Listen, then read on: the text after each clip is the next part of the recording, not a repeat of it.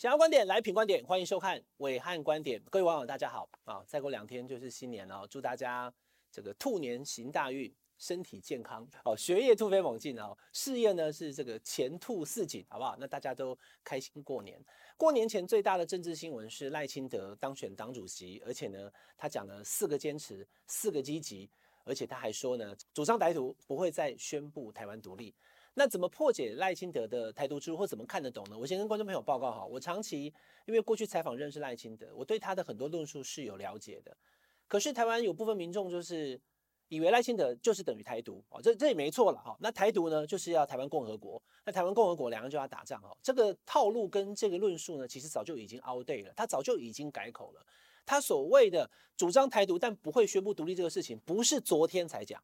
哦，不是昨天才讲，早几年前上一次跟蔡英文在初选的时候就已经讲得很清楚了。所以今天这一集哈，过年前哈，最后的政治位，也希望所有，当然我知道啦，可能有一些看我看观点的观众朋友，你可能不太了想了解民进党或者怎么样，你可能不支持，但没关系，就这一集留下了这个赖清德台独之路过去九年的记录，让大家听得清清楚楚。赖清德当党主席了，那他的宣誓呢，就是尊蔡维稳，四个坚持，四个积极，务实台独。不会宣布台湾独立跟维持两岸和平，那这几句话加起来就是赖清德二零二四的胜选方程式。不要怀疑，好，民进党没有别人了，就是他选总统了。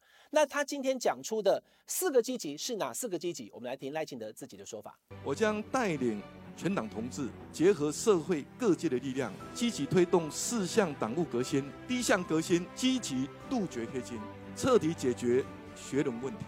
第二项革新，积极运用民主原则增补人才；第三项革新，积极找回支持民进党的多元力量；第四项革新，积极回应年轻世代的需求，积极杜绝黑金，解决学伦的问题。好，第一个其实就是大难关，我就问了哈，我们简单讲，不用啰嗦了。你要解决黑金，那所有跟黑跟金有关的，好，那那个郭在清他是辞掉中执委，可他还是党员哦，邱丽丽还是党员哦。论文林志坚还是党员哦，黑金台北市某前主委哈，我没有特别点名他，但是因为大家都在讲他生气嘛，来调查我，不然我就不进中常会，还是党员。牵涉黑金或是被引涉黑金的党员何其多，你赖主席他现在是主席了，我们就叫赖主席哈，你要怎么办？开除他们党籍吗？如果你没有手起刀落，大家觉得你是讲讲而已，没有做真的。学伦问题，我就问。你的好朋友，你的二阿哥郑文灿，他也有学伦问题。他台大论文也被撤销了，那接下来你要怎么去处理党内的这些一百七十几个被阿通师指导的人？所以第一个就是难关了哈。那增补人才、多元力量、回应年轻的需求，其实基本上就是我也不知道，因为我前两天刚写了个文章讲四个难题嘛，他就讲说我四个积极啊，我就是要带领那个民进党往前走。可是呢，我刚刚讲尊蔡维稳，对不对？他还甚至肯定苏贞昌嘞。尊蔡的重点在于。蔡总统还是我的顶头上司，我是副总统。虽然当党主席了，我还是尊蔡。所以蔡英文的两岸四个坚持，他又重新讲了一次。在我带领下的民进党会持续站稳四个坚持，也就是坚持自由民主的宪政体制，坚持中华民国主权和中华人民共和国互不隶属，坚持主权不容侵犯并吞。坚持中华民国台湾的前途，必须要遵循全体台湾人民的意志。我们会用最大的努力来维持区域和平稳定的现状。那把蔡总统的四个坚持拉出来，就是什么？就表示说他就是走蔡英文总统的路。那很多人觉得说没有啦，蔡英文总统是模糊的，可是赖清德是台独，所以呢，赖清德是呃要修宪建立台湾共和国的。其实这样子讲哈，并不精确，因为呢，他早就已经。呃，做了很多的修正。我们武汉观点有一次有没有憋着徽章的副总统、总统特使有没有那一集？就在去年的一月，就是整整一年前，你就可以看出他的改变哦。他以前是台独金孙、台独的工作者，那台独工作者怎么？我就问嘛，台独工作者怎么会别国际徽章在身上？因为他的台独已经不是你想象那个样子了，他已经变成是台独就是中华民国了，台独 就是中华民国台湾了。哦，你可能会讲说那不是骗吗？那政治其实就是往。人多的地方靠，我有票我就赢啊！你可以再往前更推啊！可我们今天这一集就推九年给你听，好不好？九年前，二零一四年，赖清德第一次针对台独的问题，让社会各界引起讨论，就是他跑到上海的复旦大学说的这一段话。台独是民进党主张，可是，在程序上是完全尊重台湾人民的决定。那这个东西是经过社会的极大共识，直接去上海讲说台独是民进党的主张，但是最后有两千三百万人来决定，引发了轩然大波，新闻从这个大陆弄回台湾。那据说国台办后来还有复旦大学那几个人都被惩处了哈，也也也等于有点连累到对岸的这些朋友了哈。那二零一四年讲完这句话之后呢，我更确定就是基本上赖清德是一定会想要选总统的，是什么时候呢？是二零一七，因为那时候他准备要从。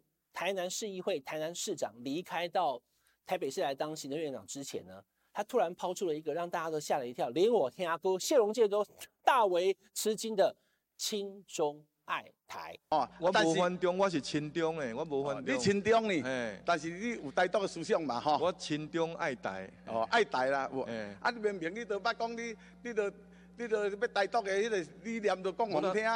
台独。台独无代表反中嘛，咱尊重中国啊，亲近中国，啊，爱台湾。亲中爱台是说他是中国，我是台湾，那台湾是什么？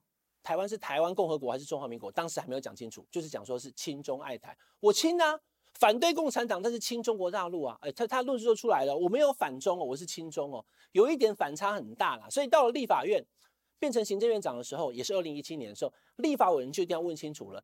啊，你不是台独工作者，你怎么可能亲中？你是反中啊？他说不不不，不是哦，亲中爱台，他支持台独，没冲突哦。好，来听一下他到立法院去这两段的赖清德在立法院的讲话。当然是主张，我是一个主张台湾独立的政治工作者。啊，我也曾经在台南市议会讲过，不管我担任哪一个职务，这个都不会改变。我是说我我是一个主张台湾独立的政治工作者，但我也是一个务实的台独主义者。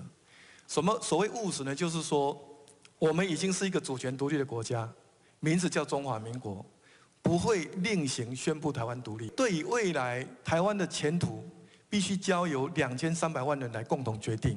那行政院长当一当以后，大家知道嘛？被刺事件就出现了。二零一九年离开行政院长，然后呢参选民进党党内的初选，要跟蔡英文总统整整四年前了哈。那当时大家也就针对于你要当总统候选人嘛，你两岸论述要拿出来讲。当时赖清德就有非常非常清楚的讲了哈，台湾是一个主权独立的国家，名字就叫做中华民国，后面没有挂到台湾的哈，就叫中华民国。